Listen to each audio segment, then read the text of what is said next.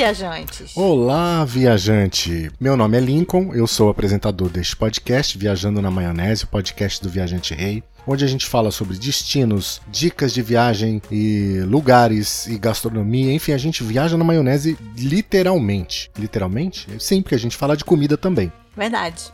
Eu sou Leda, apresentadora também. Acabei de ser oficialmente. É... nomeada como apresentadora. E o que, que vocês acham? Vocês acham que a minha seriedade sozinha vale a pena ou a gente tem que ter a Leda apresentando esse podcast junto comigo?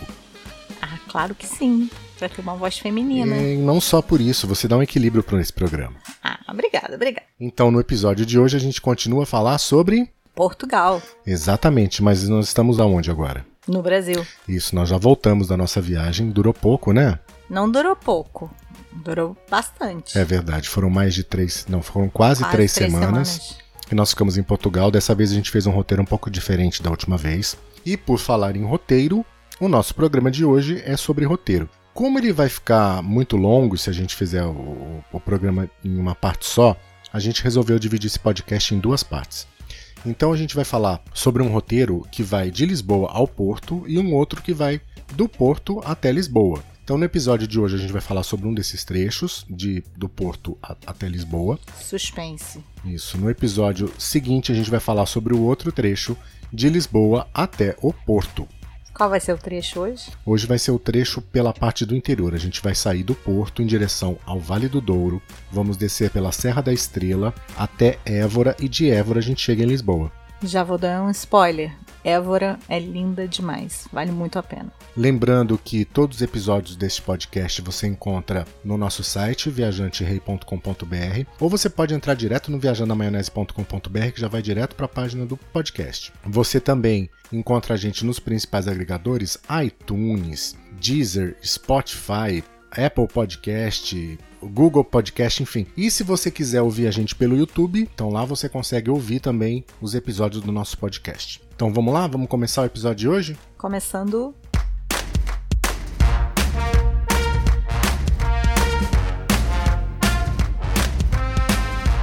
Nessa nossa viagem de volta para Portugal, esse, essa trip de 2020, sabe quantos quilômetros nós rodamos? Mais de 2 mil quilômetros. Exato, foram 2.377 quilômetros do dia 14 ao dia 28 de novembro.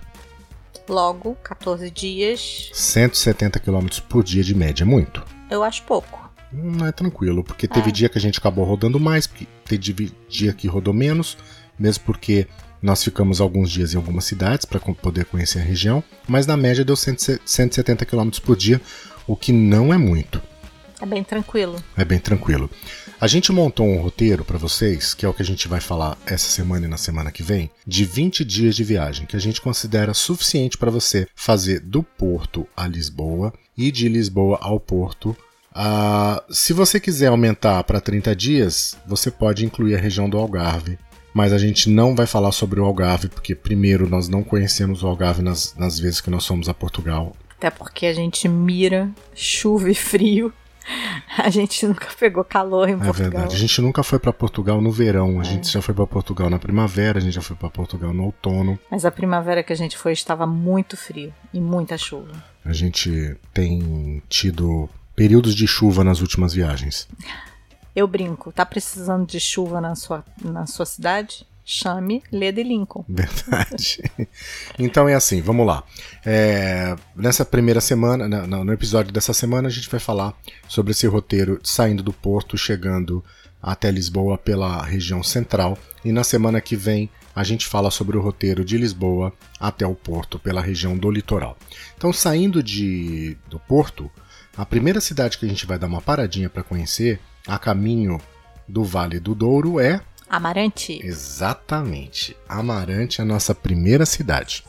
E o que, que, a gente pode falar sobre Amarante? Primeiro, que o rio mais importante que cruza a cidade, que normalmente tem rios cortando as cidades, não é? Tem um rio super importante que corta Amarante, que é o rio Lâmega. Lâmega não, o rio Tâmega. Como que eu tô querendo misturar Lamego com Lamego, Lamego com, eu falar, com Amarante? Eu acho que não é não. Mas eu sou é péssima rio, em geografia. É o rio Tâmega. Péssimo. O rio Tâmega ele corta a cidade, é um rio que teve muitas cheias Inclusive, a ponte medieval que tinha, ela foi é, destruída por uma dessas cheias do rio Tâmega e ela foi inclusive reconstruída a partir de 1763. Ou seja, imagina se a ponte que está lá hoje foi construída em 1763, imagina de quando era a ponte original.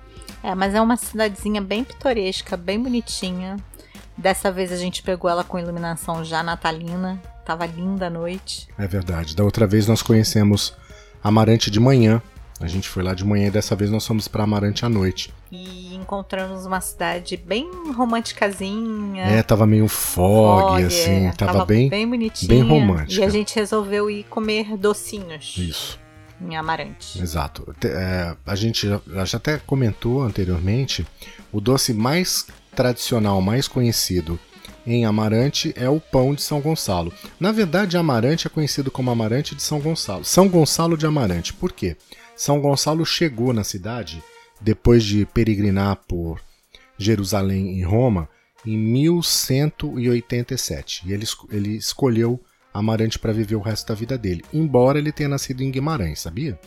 Não. É, pois é, ele nasceu em Guimarães, foi peregrinar no Oriente Médio, foi conhecer Jerusalém, na volta para Portugal ele se, se estabeleceu em Amarante e lá ficou até a sua morte. E no século XVI foi mandado construir o mosteiro onde ele está enterrado hoje. Inclusive você lembra de lá, aquele mosteiro bonito. bonito. Muito bonito. A estátua, a, a parte onde ele está enterrado está até gasta das pessoas que vão lá, passam Passa a mão. mão. Aliás, é uma tendência em estátuas e imagens em igrejas católicas na Europa passar a mão. O é. mesmo acontece lá em Santiago de Compostela. E ficam todas marcadas. Mais desgastadas. Desgastadas. É isso aí. E então a, a ponte ela foi inclusive um ponto de defesa nas invasões napoleônicas em 1807, na época de 1807 e 1808, das invasões napoleônicas. Amarante esteve lá firme e forte, ela foi praticamente toda, as casas foram todas queimadas. Então as casinhas que tem lá no centro histórico são todas do século é, século XIX para frente, do, de 1808 para frente que elas foram reconstruídas. Então ela é a primeira parada na nossa, no nosso trajeto para o Vale do Douro. E você não vai falar da tradição? Por quê? Do, do doce? Falo. É porque, é porque você tinha Santo Antônio que era santo casamenteiro. Então as mulheres, quando elas queriam se casar, elas pediam um namorado para quem? Para Santo Antônio. Para Santo Antônio. E se Santo Antônio não atendesse, elas ficassem velhas. Velhas não, né? Mas virassem titias. Muito feio Não isso, conseguissem né? arrumar. Fossem mulheres mais, mais, maduras. Mais maduras, que não solteiras. Solteiras. Solteironas que não conseguiram se casar, pediam para quem? Para São Gonçalo. Então São Gonçalo era o que atendia os pedidos das, Quase impossíveis. das tiazinhas solteiras que não conseguiram se casar. Essa é a tradição do, do doce. Essa é a tradição e do doce, que ele tem um, é formato, um formato fálico. fálico. Exatamente, gente. É um. É um pênis. Exato. Por incrível que pareça. Então, de Amarante, a gente vai seguir direto para a região do Vale do Douro, que é onde fica Pinhão, Peso da Régua, e Mesão Frio. E Mesão Frio. Muito bem! Viu? Nós estamos sintonizados Tô hoje. Quase uma pessoa que sabe geografia. Quase. E olha, a gente não, a gente não conversa para gravar o podcast. É de surpresa. É mentira? É tenso. Não. É tenso. pra mim é muito tenso. Eu faço Ele teste. Ele sabe o roteiro, eu não. eu roteirizo, mas ela, ela, ela, ela tem que dar esse, é, esse ar de espontaneidade, gente. Se eu combinar, não vai ser espontâneo. Tá bom. então vamos começar por Pinhão. Pinhão nós fomos o ano passado para Pinhão. Dessa vez nós, nós não chegamos a ir até Pinhão porque a gente focou em peso da régua em Mesão Frio. Mas no ano passado nós fomos para Pinhão. Você lembra onde nós fomos no ano passado em Pinhão? Ele vai testar minha memória. Eu não tenho uma memória muito boa. Nós fomos para Quinta da Rueda. Aí eu, aí eu lembro. Falou Quinta da Rueda, a gente já localiza. Exato, a Quinta da Rueda é um. Uma vinícola. Propriedade, veio a palavra, é uma propriedade da Croft. A Croft é uma grande produtora de, de, de bebidas em Portugal, de vinho. E lá ela tem uma quinta onde ela produz. Vinho, basicamente vinho do Porto, que ela produz a Croft. Ela produz vinhos também? de mesa também. É? é. A gente não provou. A gente, a gente provou só vinho a do gente Porto. provou só vinho do Porto, mas ela tem vinhos de mesa também, é. vinho tinto e vinho branco. Não sabia. Além dos vinhos de, de do Porto, e o, acho que o, o mais conhecido hoje é o, é o vinho do Porto Croft o Pink. Uhum. Que foi o primeiro vinho, vinho do Porto Rosé que foi lançado no mundo, foi lançado pela, Croft. Croft. Ela criou uma nova categoria. E, e é uma delícia. É uma, é... Porque ele é mais leve que o vinho do Porto, porque o vinho do Porto é um vinho, do, é um vinho forte, doce, e o Pink é uma delícia. É leve, refrescante, combina bem com drinks. Então você pode visitar a Quinta da Rueda e fazer uma degustação de vinho. Essa degustação custa entre 12 e 35 euros. Isso vai depender da quantidade de vinhos que vão ser degustados. Mas não tem problema, você entra no site da Quinta da Rueda, manda um e-mail, se informa e aí você verifica a é, disponibilidade de vaga, vai lá, visita, degusta os vinhos e parte para a próxima.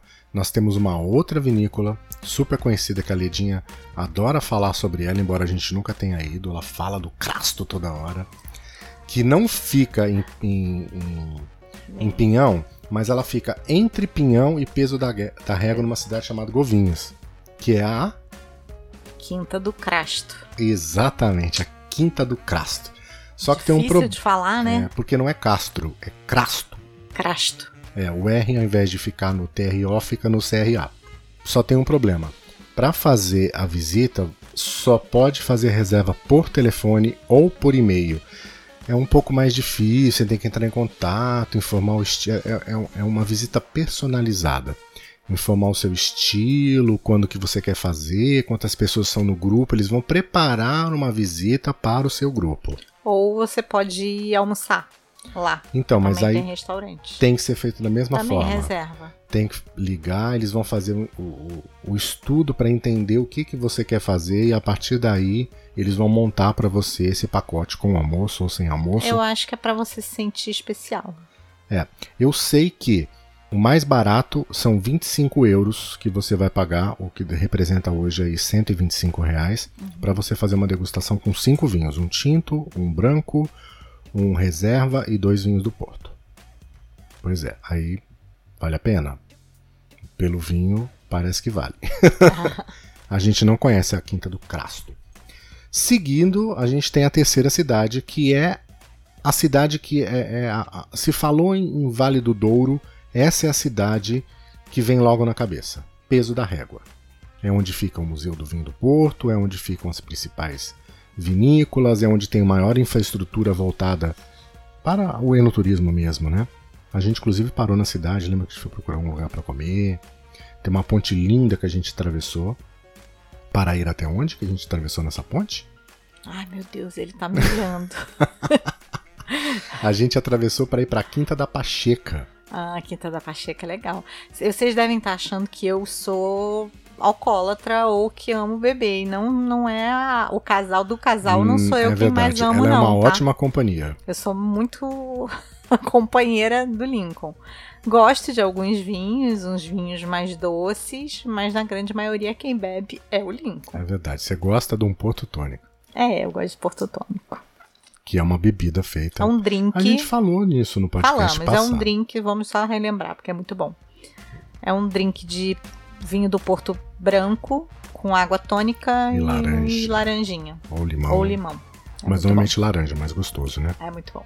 E aí o passeio na Quinta da Pacheca, o tour custa 15 euros, certo? 15 euros, Foram. uma degustação de quatro quatro, quatro rótulos. rótulos. diferentes, a gente visita. Vamos lá, gente. O passeio nas vinícolas ele é muito parecido. Não, mentira. Foram 12 euros. 12 euros. 24 euros para os okay. dois. O passeio na vinícola, independente das vinícolas, ele é muito parecido. O processo de fabricação do vinho é muito parecido. Então, se você conhece o processo de fabricação do vinho do Porto, ele vai ser o mesmo em qualquer vinícola que fabrique vinho do Porto. E vai mudar só o que? A história da vinícola. Então você vai ter um diferenci uma diferenciação de um tour para o outro apenas com relação à história da vinícola. Então na Quinta da Pacheca, você descobre, por exemplo. E é uma história bem bonita, porque é uma mulher muito forte. De sobrenome Pacheco. E que teve que cuidar da, da, da quinta sozinha e transformou o nome dela de Pacheco para Pacheca. Por isso que é Quinta da Pacheca. Exato. Ela foi adquirida por novos proprietários há alguns anos, que têm tentado é, remodelar, modernizar a propriedade. Hoje ela é um hotel também, então você pode se hospedar lá, pode jantar lá, que também tem restaurante. Eles estão construindo lá agora um bar, não é isso? Uhum. Para atender grupos, para porque as pessoas vão lá querer beber, então eles podem só é, vender bebida nesse bar. E as diárias lá custam em média a partir de 500 reais. E tivemos um atrativo extra na nossa, na nossa excursãozinha. É o Pacheco? O Pacheco. Um cachorro muito fofo, que é deles lá e que acompanha o guia. O, o guia vai contando a história e o Pacheco vem atrás. É um, né? É um charmezinho a mais para quem gosta de cachorro, claro. Então, resumindo, nós temos aí pinhão, peso da régua e temos mesão frio. Mesão frio fica entre os dois, né? E a gente se hospedou em Mesão Frio dessa vez. Nós ficamos no Hotel Scala, Scala Douro. Douro. Um bom hotel, bom hotel, com uma ótima infraestrutura, com um bom custo-benefício, o quarto super moderninho, não é? Aquele uhum. quarto que tinha o banheiro junto com o quarto, Sim. uma bela de uma banheira, com um bom preço. Só não tivemos uma experiência boa no restaurante. O restaurante, mas pelo que a gente ouviu falar, é que a gente não sabia, mas o restaurante tem a fama de não ser um bom restaurante. Pois é, mas aí vem aquela velha história, né? Embora a nossa experiência não tenha sido boa, não foi boa não com relação ao atendimento, não. O atendimento foi impecável. É, vamos até falar. O atendimento do restaurante impecável e o atendimento do hotel frio. Sim, frio, mas hum, não foram mal educados. Não, não, frio. É, Só não... Não, não, não tem uma interação com, com, com o hóspede. Sim, não tem aquela questão de perguntar é, como foi Gostaram, sua estadia. Não, não. É, uma, é uma relação mais distante. Em compensação, no restaurante tem essa interação, essa preocupação, mas a comida. Embora a pessoa. Tinha um casal comendo na mesa atrás, nas minhas costas, no caso da Leda na frente dela e que eles elogiaram a comida. É. Aí vamos lá. Eu não estou entrando nem na questão de paladar, porque eu acho que cada um tem um paladar. Um gosta de uma comida mais apimentada, o outro com mais tempero, menos tempero.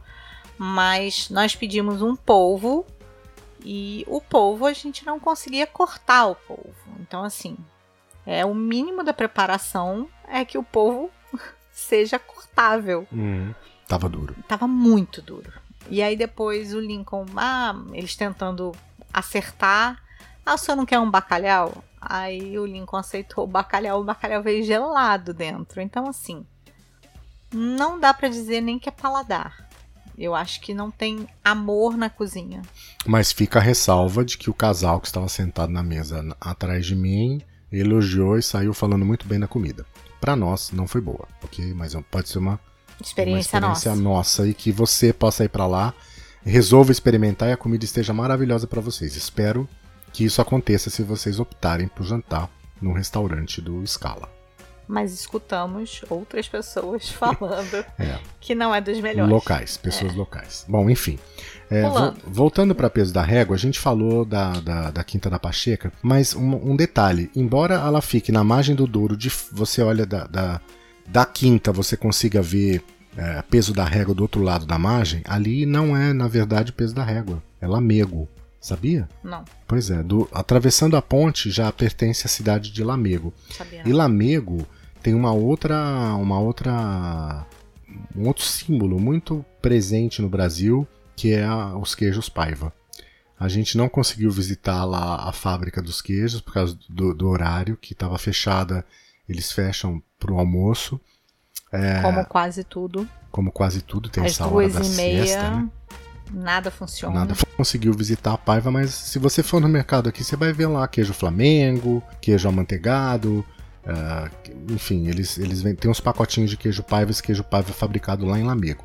E Lamego não tem só o queijo, não, tá, gente? Dá uma passeadinha no centro histórico se vocês tiverem oportunidade. Só se tiverem oportunidade, tá? Não é obrigatório uh, passar por Lamego. Não é uma cidade que precisa ter uma visita. Eu, particularmente, prefiro muito mais Amarante, mas se você tiver tempo, como você vai passar por ela, se der para você desviar, entrar na cidade, visitar o santuário e visitar a Sé, faça isso. É, em viagem eu acho que nada é obrigatório, né? Eu acho que tudo tem que ver de acordo com teu humor, com tua vontade, com tua disposição, se o tempo tá bom, se o tempo não tá bom. Eu acho que é mais ou menos isso. Então, a partir de Lamego, a gente continua a descer sentido Serra da Estrela. E a nossa próxima parada vai ser em Viseu. Viseu fica na região do centro mesmo, é, é o centro de Portugal. É, você lembra de Viseu? A gente foi no shopping Palácio de Gelo. Lembro. No ano passado. No ano passado, na viagem do ano passado. Sim, Nós lembro. passamos em Viseu. Viseu tem um, um centro histórico lindíssimo. Tem a Sé, as muralhas ali. Ali é muito bonito. Difícil de estacionar. Impossível de estacionar. A gente parou no shopping porque a gente não conseguiu estacionar em lugar nenhum. Mas Viseu merece dar uma passadinha para vocês conhecerem. Tem a Sé de Viseu. O Cabeludo em Portugal fala muito de, de Viseu. Ele tem um canal no YouTube. Ele mora em Viseu.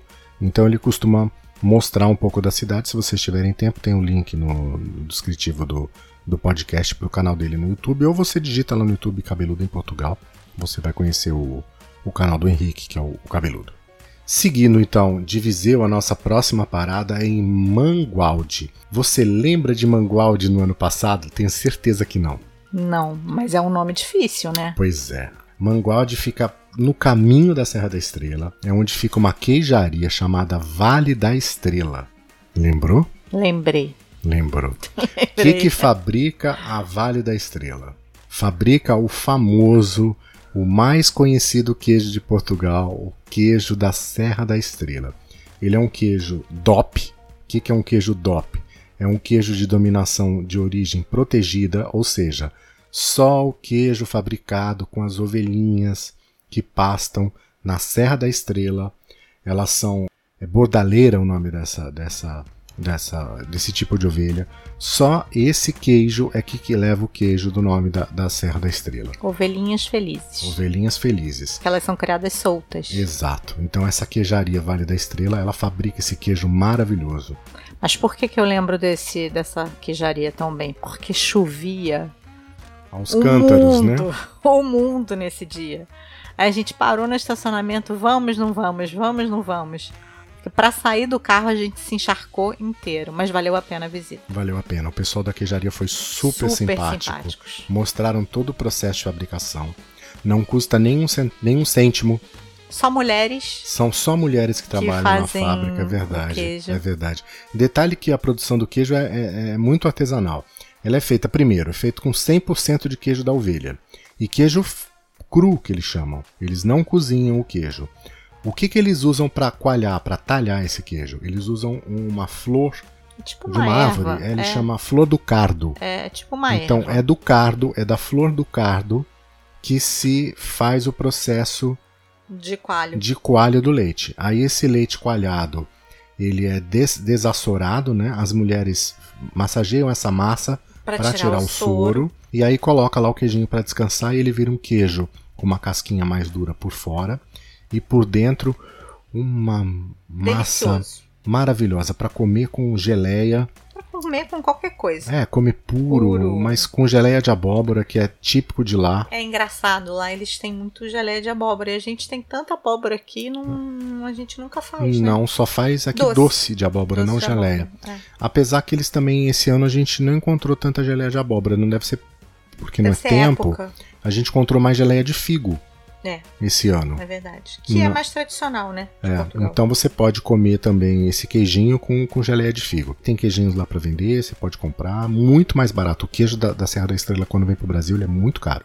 Depois de Mangualde, você vai seguir caminho, atravessar por Gouveia para subir para a Serra da Estrela e chegar em Manteigas, cidade que fica dentro do parque da Serra da Estrela. Você tem outras cidades fora, mas a que fica dentro do parque é Manteigas. E Manteigas tem um charme, é, ela, ela fica, ela fica num, num vale lá embaixo, e aí você é, tem a cidade que, que cresce na- na- nas beiradas desse vale, assim, subindo os morros. É, você- uma vila, né? é uma vila. Você tem ali na região central da cidade, nessa parte mais pro vale, tem um hotel que a gente ficou dessa última vez, que é o Hotel da Fábrica, que é um hotel boutique. aliás, Amamos muito. Tem muitos hotéis boutique é, em, em Manteigas. Então, o Hotel da Fábrica era uma antiga fábrica. A região ali, ela, a ovelhinha não dá só o leite. Ela dá também, ela dá também a lã. E então tem muita te, muitas tecelagens que é fabricam. tradição, né? É, a tecelagem é a tradição nessa Isso. Área. Então eles têm ali a fabricação do queijo e a fabricação produtos de lã. Produtos de lã. Então tem almofada, lustre, tapeçaria, cortina. E as cortinas são lindas, né? Não, e até os, os quadros. Lembra dos quadros lembro, do hotel que lembro, são lindos? Lembro todos feitos com lã. A cabeceira da cama A cabeceira da cama. Era feita com, com lã, então... Cúpula de abajur. É, se você se hospedar no hotel da fábrica, eles vão te convidar, está incluso na, incluso na diária, uma visita até uma tecelagem. Um outro hotel que fica lá na região de cima, no alto da serra, Casa das Penhas Douradas, onde nós ficamos no ano passado, que também é um hotel boutique, que o proprietário também é dono de uma tecelagem e eles também oferecem visita para você conhecer a fabricação da lã. E também é lindo. É, só que ele é uma, é uma outra pegada. Como esse ele fica muito mais alto, nas penhas douradas mesmo, é muito mais fácil você ter neve no hotel nos meses mais frios do que lá embaixo em. Tanto que a gente pegou Manteigas. na primavera com neve. Foi, pegamos a primavera com neve ano passado. Agora a gente pegou só chuva. Verdade. Então, saindo de, de Manteigas, a nossa sugestão é vocês atravessarem o Vale Glaciar. Eu falei que nada é obrigatório, mas esse passeio é obrigatório. Você subir para a Serra da Estrela. É, dá medinho, porque a estrada é bem. Dá bem muito... Tem que ir pelo Vale Glaciar e subir a Serra da Estrela. E aí, na hora da subida, você chegando, tem placas indicativas que vai mostrar se a pista está aberta ou não. Porque lá de cima você tem acesso até a torre e a pista de esqui. E normalmente, poxa, a gente foi para duas vezes para lá, nas duas vezes que a gente foi, a gente pegou a pista fechada. Pois é. Tava interditado, a gente não conseguiu. Dois dias depois que a gente desceu, abriu. Tava ab aberta. Mas no, se você for em mês de frio, com certeza você vai pegar neve lá em cima. Com Sim. vento ou sem vento. Sim. E aí de lá de cima a gente vai. Por Covilhã. Exatamente. A minha queridinha. Muito bem. Da Serra da Estrela. E ali tem algumas opções de hospedagem. Se você preferir não ficar em Manteigas, você pode ficar em Covilhã. Lá na área alta da, da serra, você tem ah, alguns hotéis. Tem um Luna em, em, Covilhã mesmo, que é o Luna dos Carquejais, e tem um Luna mais para cima, mais próxima da serra, que tem neve mais fácil, que é o Luna Serra da Estrela. O hotel a gente até fez um, um, um review do hotel, tem no nosso site, e tem um review também da Casa das Penhas Douradas. Então a gente vai deixar na descrição do, do, do, do podcast, na descrição desse episódio, o review para os dois hotéis. A gente precisa fazer ainda o review do Hotel, da, fábrica, da Fábrica, que foi o que a gente ficou esse ano. Então, é, de Covilhã, a gente segue caminho ah, eu, eu, antes, antes de falar disso, eu queria falar o seguinte: para você chegar até a Serra da Estrela, a gente está fazendo o sentido do porto até, a, a, até Lisboa, descendo. Mas se você estiver subindo, se você quiser subir não por Covilhã, você tem a opção de subir pelo outro lado da, da serra. Então você pode subir por Ceia também se você estiver indo, indo de Lisboa. E se você estiver descendo e não for fazer o trajeto que a gente vai fazer esse roteiro e quiser ir direto para Lisboa e não ir para Évora como a gente vai agora, você pode descer por Ceia. Não faça isso, vá para Évora. É, vá para Évora, mas vá. a pessoa nunca tem tempo. Ah, arranja. Tira uma outra cidade, mas vá para Évora. É verdade. Então, mas vamos, vamos falar de Ceia. Uh, Ceia também é uma cidade pequena, né? Como fosse Manteigas, um pouco maior. E lá você também pode comprar produtos regionais. Tem uma quinta lá chamada Quinta de Ceia que você compra queijo, compra produtos de lã. Então, deixa a ceia de fora e coloca a Évora. Isso aí. Então, do outro lado da serra fica Super a Covilhã. imparcial um... eu, né? É verdade. Ela quer, ela quer que você vá para a Évora. Então, é, continuando o, o caminho, a gente vai chegar a Évora. Évora já fica numa outra região de Portugal, uma região chamada de Alentejo. Aê, ou Alentejo. Eu falo Alentejo. Eu falo Alentejo. é, você. De vez em quando eu falo Alentejo. A gente perguntou lá e lá falaram Alentejo. que era te... Alentejo. Então, que é eu... é além do Tejo. Além do Tejo, mas se você falar o Rio Tejo. Pois é. Mas aí se fosse Tejo ele teria acento. Não, é Alentejo. É Alentejo. Então o que, que a gente pode falar de Évora? Existem alguns lugares obrigatórios em Évora. O primeiro, a igreja de São Francisco, que você não paga nada para entrar na igreja de São Francisco. E é linda. E do lado da igreja de São Francisco fica a Capela dos Ossos. Que é assustador, assustadora, né? ao mesmo tempo que ela é muito bonita. Exatamente. Para visitar a capela e para visitar o museu, você paga 5 euros. Eu disse no stories do Instagram que eu pagaria esses, pago esses 5 euros com muito bom gosto e com muita boa vontade, porque o processo de restauração da igreja e a construção desse museu vale cada cêntimo desses 5 euros que você paga para entrar. A, é capela, muito... a capela dos ossos é pequena. Mas é linda. É linda. E assim, é, chega a ser chocante, né? A quantidade de ossos que tem cada, sei lá, 10, 10 centímetros. É, porque a gente ela é, contou, né? Ela é toda revestida. A gente contou um, um quadrado para ter, ter uma ideia, multiplicar pela capela inteira. Eu diria que são centenas de milhares de, é de esqueletos coisa, que estão lá. Então, eles, na verdade, assim, eles pegaram cemitérios e igrejas antigas, fizeram a exumação desses ossos que estavam lá, porque elas for, são cemitérios que foram desativados. Desativados. Né? E precisava se fazer alguma coisa com isso. Então, e eles relocaram para lá. Realocaram para essa capela e os ossos estão lá é, como decoração da capela e como uma mensagem para as pessoas que vão lá visitar de que nós somos todos mortais. Todos, é. Então todos nós um dia é, viraremos ossos. Sim, se não formos cremados. Então assim. É, eu vou virar pó. é, o, a tendência é vamos pensar no católico daquela época era você ser enterrado, não se cremava ninguém, certo? Sim. Então o que você voltaria a ser eram ossos. Então tem até uma frase na entrada, eu não vou falar. A gente vai deixar você conhecer lá. Vai lá conhecer a Capela dos vale Ossos. Pague os 5 euritos. Suba depois para ver os presépios. Depois que você subir para ver os presépios, vai lá na área de fora, num terraço que fica na parte alta da igreja, que você tem uma bela de uma vista de Évora. E detalhe, faça nessa ordem, tá? Não vai visitar a Sé não, visita primeiro a Capela dos Ossos. Tenha primeiro essa vista para você ir se acostumando. Se você for direto para a Igreja da Sé, para a Catedral da Sé, você vai achar a vista de, de São Francisco não tão bonita. Então vá primeiro para a Igreja de São Francisco.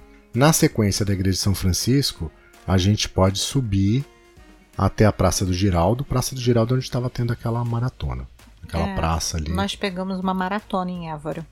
A cidade ficou toda fechada, toda não, mas as ruas todas fechadas até uma da tarde, né? Isso. Acabaram liberando um pouco antes, mas a previsão era até uma hora da tarde. Ah.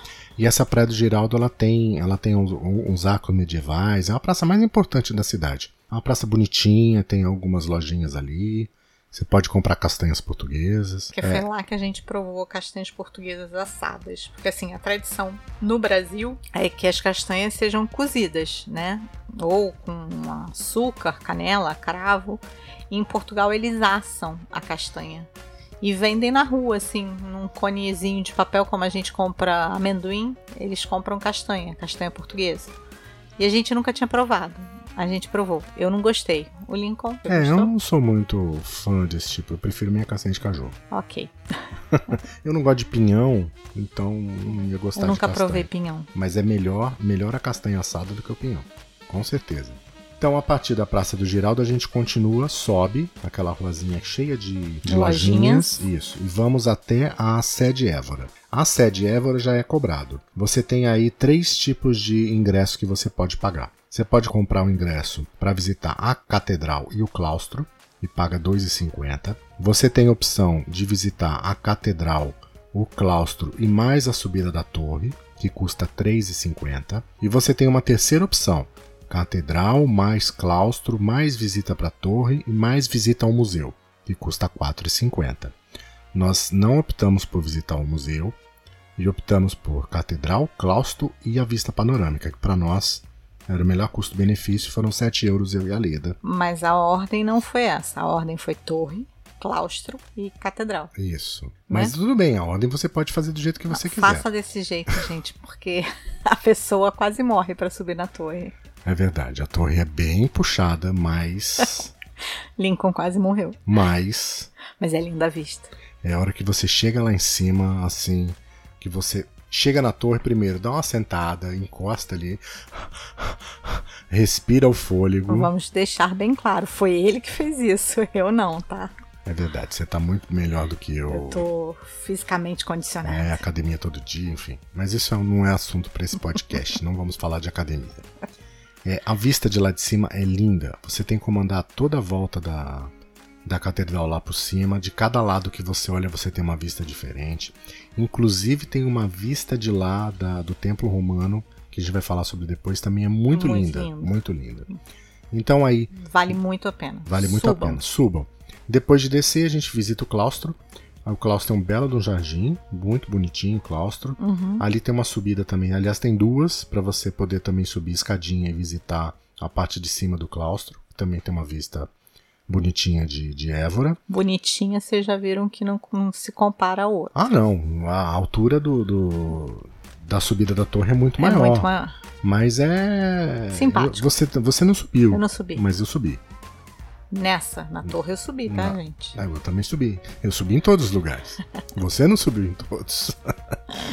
Mas é. Vale a pena. O claustro é, é bonito. A gente já visitou outros claustros mais bonitos, mas está incluído o claustro de qualquer maneira. Então vá visitar o claustro. E depois? A gente foi visitar a catedral. A catedral a gente tem sorte, né, com catedrais, né? Verdade. Ou com igrejas. As pessoas são muito amáveis com a gente. Dentro dessa catedral tem um órgão. É o, acho que é o órgão ibérico mais antigo de Portugal. Mais antigo da Europa, eu acho. Não? Pode ser. Pelo menos de Portugal eu posso te dizer que é. Em funcionamento. Em funcionamento. Exato. E esse órgão, ele, ele, ele, é, ele é muito lindo, muito lindo. Só que ele fica apagadinho. É, tinha até uma opção lá de colocar moedinha para iluminar, igual a gente viu na, em Bragança, na, naquela igreja que tem ali na cidadela, também tem a opção de você colocar moedinha para iluminar o teto. Ali também tem, só que não estava funcionando. Eu fui comprar ficha para iluminar o órgão e aí a senhorinha disse para mim que não estava funcionando. Mas veio um, o companheiro, segurança, segurança, dela, é. muito gente fina Falou, ele falou: não. vocês que queriam ver o órgão, não é? A gente é. Pera só um pouquinho. Ele foi lá dentro. Acendeu. E acendeu o órgão pra gente ver o órgão aceso. E ficou lindo. As fotos saíram lindas do foi. órgão. Muito lindo. Muito lindo, muito vale lindo. Vale a pena. Então vá Visitem. lá, vá conhecer a, a catedral e veja, preste atenção nesse órgão. Saindo da catedral, do ladinho, na mesma praça, fica o templo romano.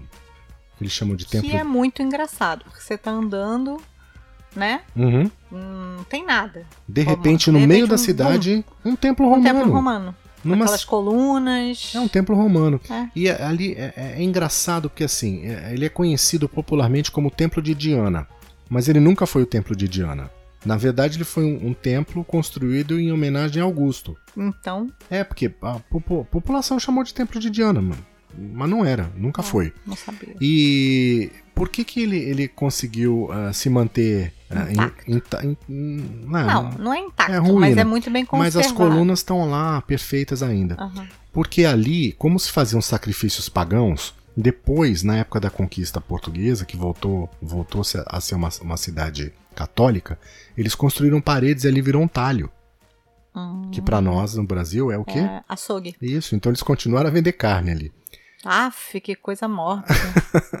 e aí, essa estrutura medieval que tinha, essas paredes que foram construídas, foram construídas apoiadas na torre, então na, na, nas colunas. Então eles nunca botaram as colunas abaixo. Entendi. E aí, no século XIX, é, eles tentaram restaurar. Então, tiraram essas paredes medievais, essas paredes que funcionavam lá o prédio, e ela a, ganhou a, a aparência da que tem hoje, mas ela é um templo mesmo, um templo com paredinha tal. Tem até eh, outros lugares na, na Europa que você consegue ver templos mais intactos do que esse.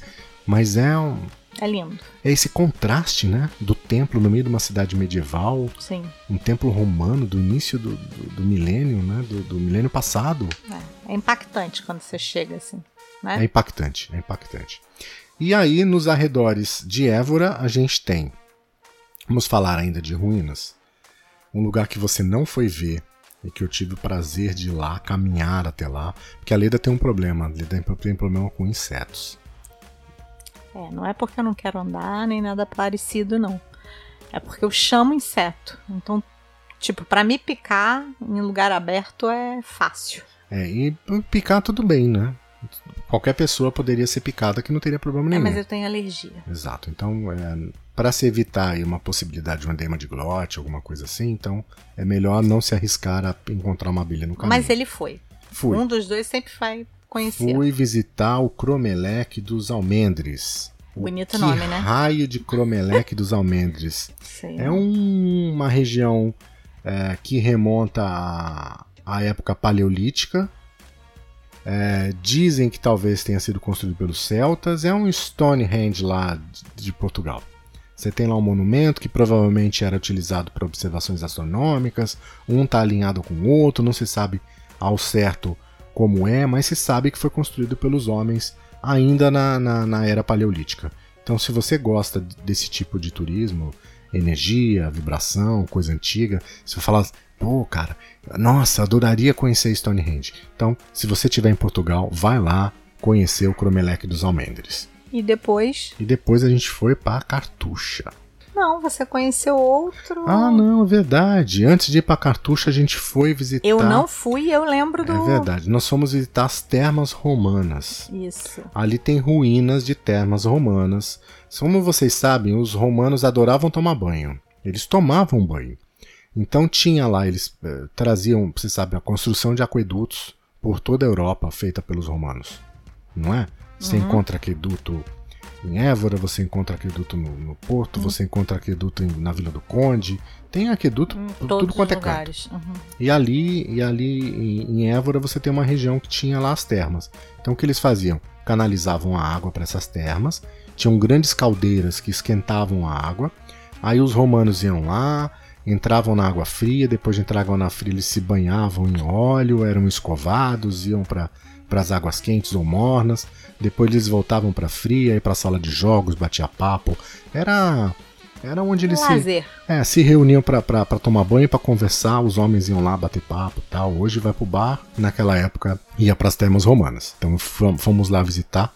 É, não é fácil de achar não, fica atrás de um cemitério, numa região particular, você tem numa área particular, você tem que ir lá pedir a chavezinha pra, pra mulher que cuida das ovelhinhas. A região, ali tem ovelhinha também. A região ali não tá muito bem cuidada não, mas eu diria que, cara, vale a pena. Vai lá, vai lá conhecer. E aí depois das termas romanas, aí sim nós fomos para Cartucha. A Cartucha Cartucha é um episódio à parte. Eu diria que é a melhor vinícola que eu já conheci até hoje. É muito parecida. É muito parecida. Eu diria, eu diria que no Brasil nós temos algo que se aproxima. A Miolo se aproxima, a Aurora se aproxima.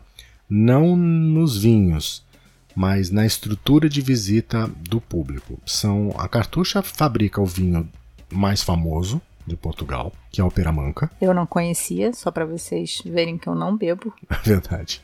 Ah, uma garrafa de peramanca hoje no Brasil, não sei quanto custa, mas custa aí Baratinho. alguns milhares de. Mais de 1.500 reais. Ah, muito mais, mais. Muito mais.